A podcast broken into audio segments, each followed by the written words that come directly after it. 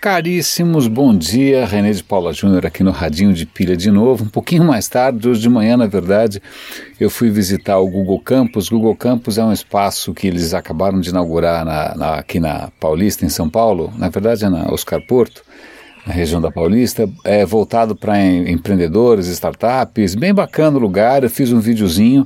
Se vocês quiserem dar uma olhada, eu vou dar o link aqui nos comentários. É um vídeo bem curtinho, o espaço ficou bem bacana. Por isso que eu estou gravando e publicando um pouco mais tarde hoje. E qual é a pauta hoje? É, metade da pauta é bastante usual, a outra metade é um pouquinho diferente. Vamos começar pela metade mais usual. A primeira delas é uma matéria, é um vídeo interessante sobre um projeto do próprio Google chamado Tango. Eu não sei se vocês estão acompanhando. Na verdade, hoje a Microsoft comprou o LinkedIn, então provavelmente é o que vai se conversado o dia todo, mas eu não tenho muito o que dizer a respeito, ainda não, pelo menos. Bons amigos em ambas as empresas, eu não sei. Mas Vamos conversar um pouco do projeto Tango, sobretudo porque o Google divulgou alguns vídeos do Tango que não dá para entender nada, né? Alguns vídeos assim bacaninhas, criancinhas, é, parece alguma coisa de realidade aumentada, você não sabe muito bem o que é. Então, por isso que eu estou divulgando um vídeo que é uma entrevista com caras do tango e que fica um pouco mais claro que diabo é isso.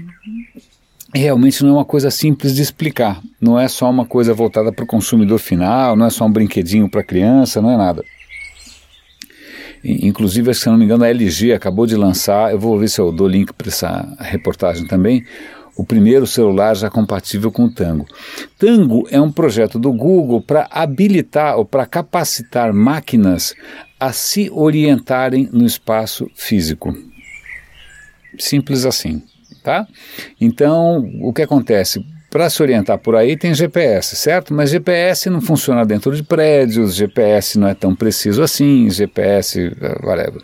Então, o que, pelo que eu entendi, claro, o que o Tango tenta fazer é fazer com que o seu smartphone, por exemplo, o seu smartphone, ele usando as câmeras, usando sensores disso daquilo, usando acelerômetros, usando a bússola, usando o diabo, ele consiga ter uma ideia melhor do ambiente em que você está, uma ideia tridimensional. Então, alguns dos exemplos que eles mostram é você usando o seu celular, a câmera do seu celular, para praticamente mapear em 3D um ambiente inteiro. Então você está na sua sala, você acabou de mudar de apartamento, então você pega o seu celular, você anda pela sala com ele, ele gera um mapa 3D desse ambiente e isso permite que você simule nessa, nesse ambiente é, 3D um móvel novo, uma, uma mesa nova, uh, ou que você possa ter um joguinho que aparece um dinossauro no meio do. Bom, seja o que for. Então, as aplicações ainda são as mais óbvias são essas de móvel ou de joguinhos, mas eu acho que na verdade o que está tentando se fazer aqui é se criar uma plataforma, não só porque você fique brincando com seu celular, mas também para que robôs e assistentes consigam transitar com mais facilidade por espaços reais, espaços físicos, que eles sejam capazes de perceber, ups, daqui é um sofá, eu vou ter que contornar o sofá, é, esse sofá provavelmente atrás dele não tem nada, ou tem alguma coisa.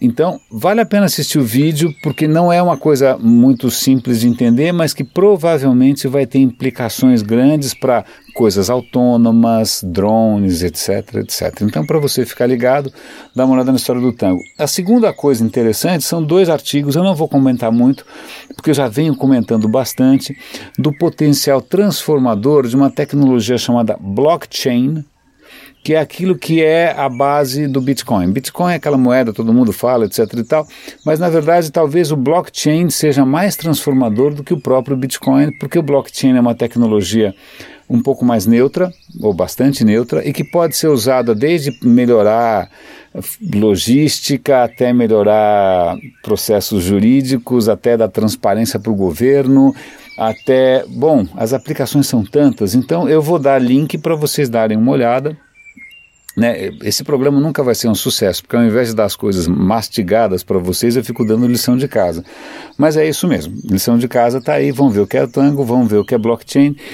E aí, para encerrar numa... Ah, não, tem mais um assunto que eu, que eu vou dar link também, que eu acho que, que vale a pena, para a gente sair um pouco dessa questão do digital, uma notícia muito interessante sobre é, o uso de tecnologias é, bastante inovadoras em medicina, um deles para você combater a esclerose múltipla.